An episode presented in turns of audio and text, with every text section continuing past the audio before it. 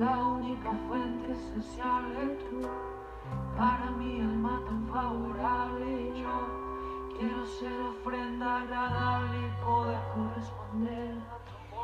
Y si estás ahí escuchando este podcast devocional y espiritual, vas a ir a los brazos de Dios por unos segundos ahí, solo ahí.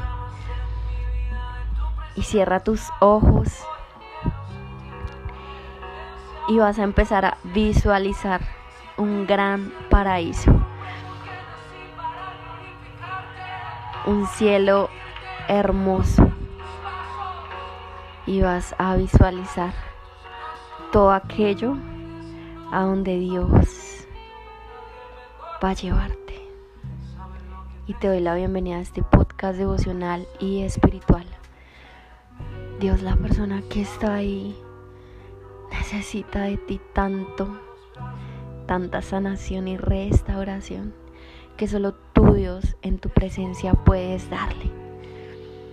Tú eres el complemento, Padre, de esta alma que te necesita.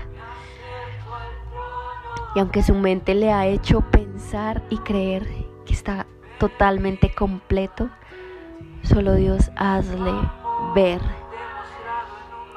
que en ti hay totalmente una plenitud. Cierra los ojos y hazlo por unos segundos.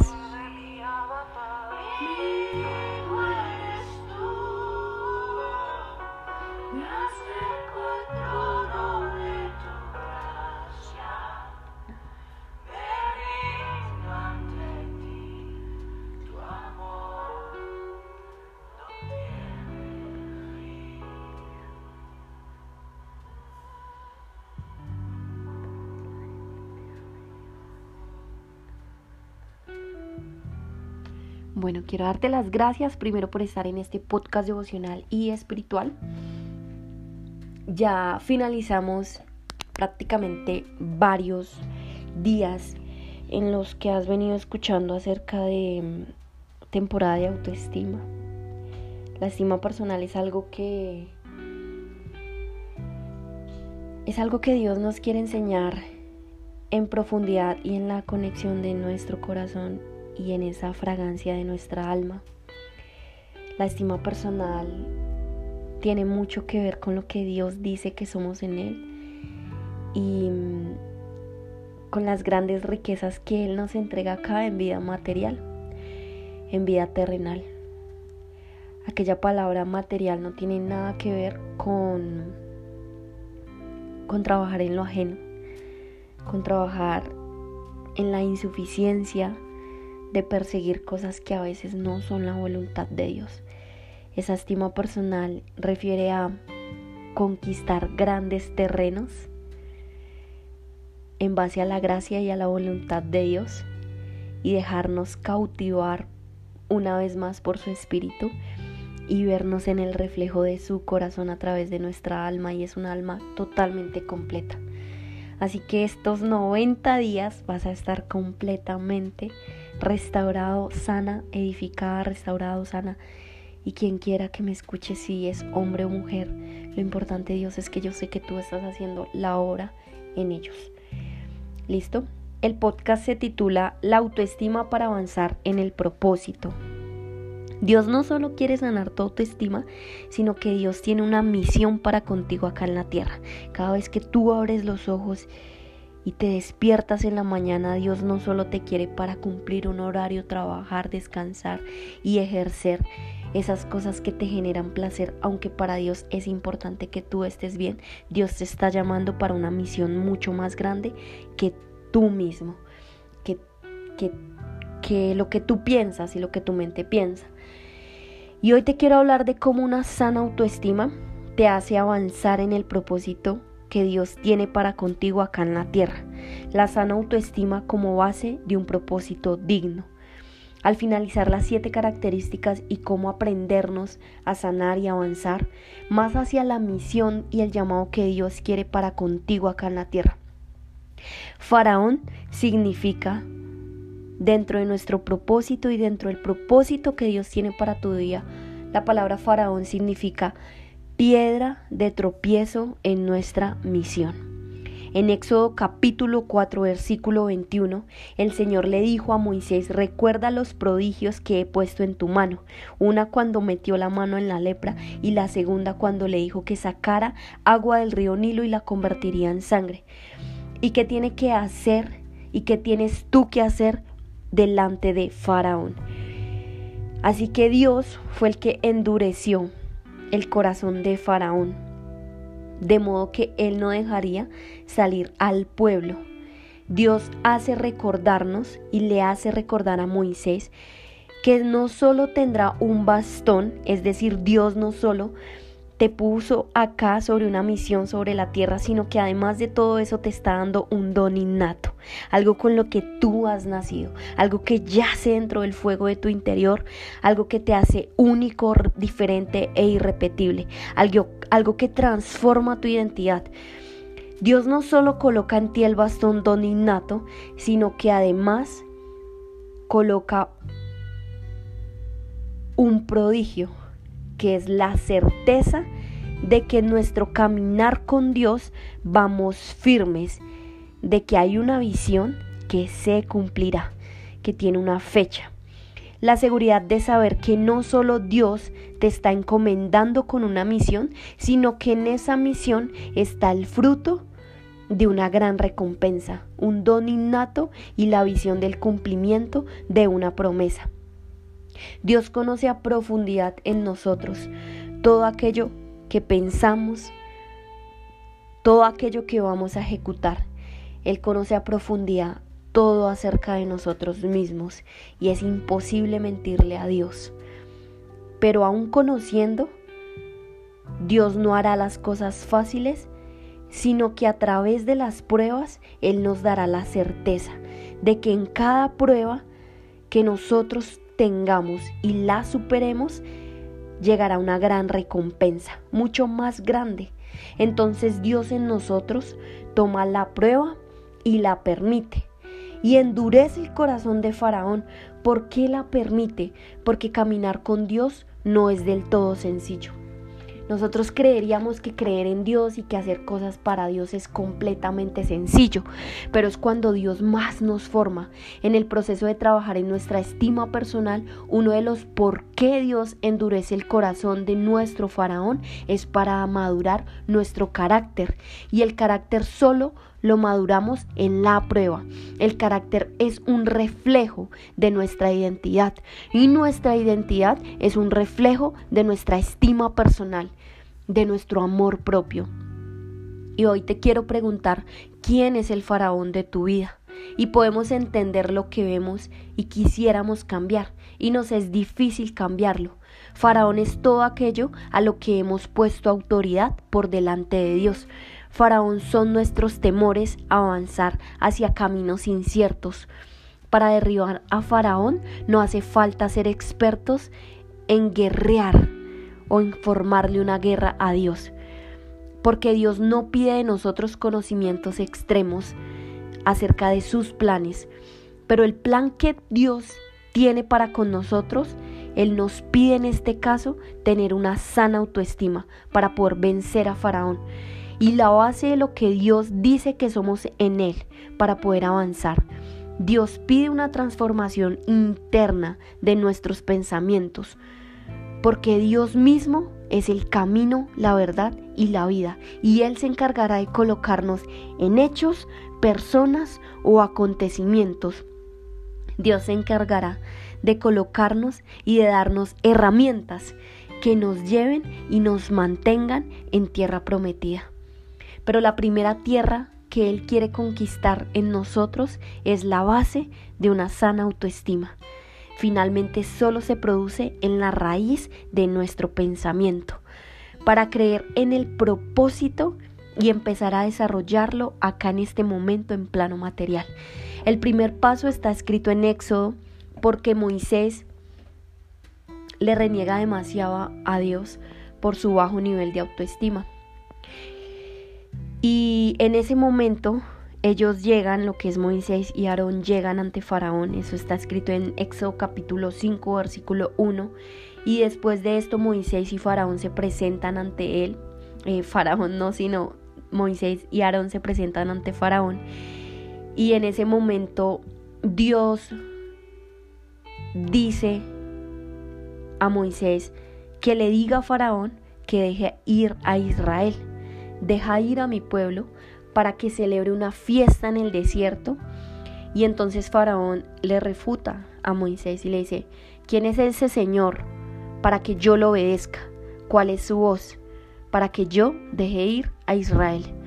Yo no conozco a ese Señor, así que no dejaré ir a Israel. Pero se nos olvida que quien endurece el corazón de Faraón es Dios. Se nos olvida que quien permite las pruebas en nuestro caminar es Dios y no es por qué las estás permitiendo Dios, por qué me está pasando eso, sino para qué lo estás permitiendo. Y está formándonos ahí. Él está midiéndonos qué vas a hacer. ¿Vas a crear autoconmiseración o vas a seguir plantado en mis promesas? Porque yo no soy hijo de hombre para mentir ni digo cosas para luego arrepentirme. Lo que digo, lo cumplo y lo prometo. Y entonces Dios lo primero que quiere trabajar en nosotros es quién es Faraón en nosotros. Pensamientos internos que obstaculizan nuestra misión del lugar donde Dios nos quiere llevar entonces el mal genio dice, ¿quién es Dios para que yo te deje ir? Entonces la incredulidad te dice, ¿quién es Dios para que yo te deje ir? Entonces el rechazo te dice, ¿quién es Dios para que yo te deje ir?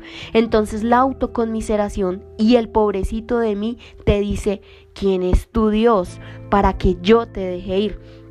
Entonces la marihuana que todos los días te roba la paz, entonces la adicción al sexo, al alcohol, a la droga, a lo que sea que tú le des más poder antes que a Dios te dice, y la que satura tu autoestima te dice, ¿quién es Dios para que yo te deje ir? Pero se te olvida que Dios lo está permitiendo. Él endureció esos canales de autoridad a los cuales tú le diste paso para formarte y para entender y para decirte, en algún momento yo sé que tú vas a volver a casa, porque yo te formé, te creé y aún desde el vientre de tu madre yo te idealicé. Yo formé de ti todo lo que yace hoy en tu alma y en tu espíritu acá en un plano material, ahí en tu cuerpo. Yo soy el que hace en ti que todo suceda, para avanzarte nuevos pensamientos, para que cuando tú despiertes en las mañanas sepas que tú existes gracias a mí. Un solo Dios a quien servirás y un solo Dios a quien a Él le confiarás tus más profundos planes. No es Faraón en sí lo que Dios quiere sanar en ti, sino el principio de la duda, que fue lo que te hizo dudar de romper con esa cadena que has creado de ese faraón. ¿Será que sí? ¿Será que así? Ay, ¿será que sí? Pues yo la verdad es que soy tan feo, no voy a poder. Yo la verdad es que con esta cara, con este cuerpo, ay, la verdad es que yo mejor prefiero crear esto, porque ¿para qué no hacerlo si Dios? Y ¿sabes algo? Dios hoy te dice, saca de ti toda cadena de autoconmiseración con el bastón que yo te dejé y el prodigio con el que te marqué. El bastón don innato y el prodigio visión, porque sin visión y sin fe es imposible agradar a Dios. Faraón es Falta de dinero, falta de influencia, falta de colocarte esto, falta de sentirte así. Faraón es aquello que temo, a lo que doy autoridad, que le roba el lugar que le pertenece a Dios y me hace dudar de que Dios ya planeó algo para mí y que no solo se irá, sino que además va a completarlo. Faraón es tu incredulidad en el corazón. Es esa espina dentro del corazón. Así que la fuerza vital hoy es no solo alimentar tu cuerpo, sino la transformación de tus relaciones y la relación contigo mismo. Pero eso llega cuando transformamos la prueba en recompensa, aquello en donde nosotros estamos dudando y teniendo una incertidumbre, se genera en una completa recompensa. ¿Qué pasa cuando me quedo en ese papel entre la prueba y la incertidumbre? Ya generé un papel de víctima, de autoconmiseración. Pero si yo logro avanzar aunque me sienta en incertidumbre, Dios completará una gran recompensa. Y hoy te quiero hablar de los cinco temores y de las cinco cosas que denotan un bajo nivel de autoestima y a las que nosotros muchas veces le tenemos miedo. Y Dios hoy quiere romperlas en ti para avanzar. Uno es el temor a la crítica. Es un índice de bajo nivel de autoestima. No lo hago porque qué pena que, que dirán, que qué vergüenza, que no, mejor así que. Dos, el temor al cambio. Es un índice bajo de autoestima. Si tú le temes a que Dios te lleve a nuevos lugares, tienes un bajo y tienes que trabajar en ese bajo nivel de autoestima. Tres, el temor al rechazo. Sé que de niños a veces podemos generar esta herida de rechazo, pero es un índice de bajo nivel de autoestima que hoy a través de este contenido, que es la formación del Espíritu Santo en tu vida, lo está sanando.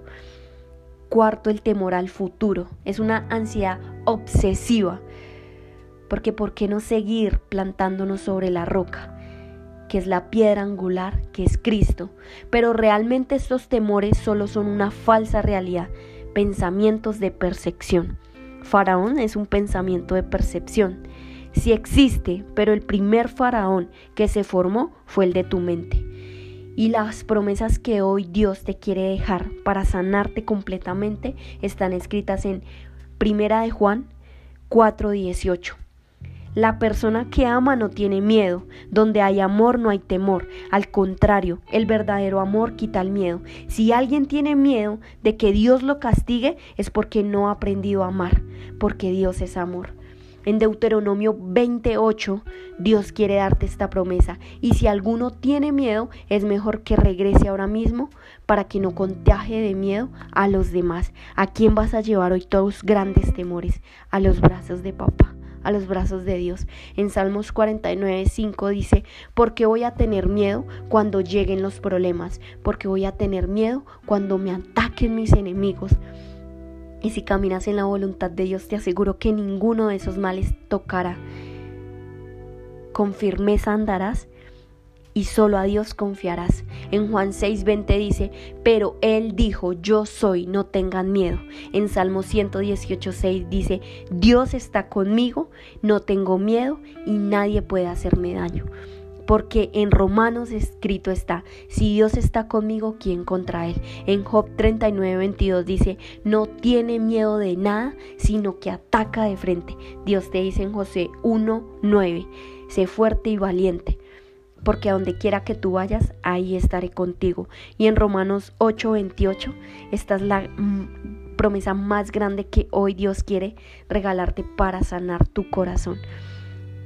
Son pensamientos de Dios en tu corazón para alimentar el poder de tu mente subconsciente y darte una nueva conducta. En 8:28 dice, todas las cosas operan para el bien de quienes amamos a Dios, los cuales nos llamó de acuerdo a su propósito. Yo te amo y te bendigo. Y si recibiste esto con amor, hoy voy a dejar que tú hagas la oración. Y me quedaré en silencio. Así como se quedan en silencio los maestros que aprenden de sus alumnos.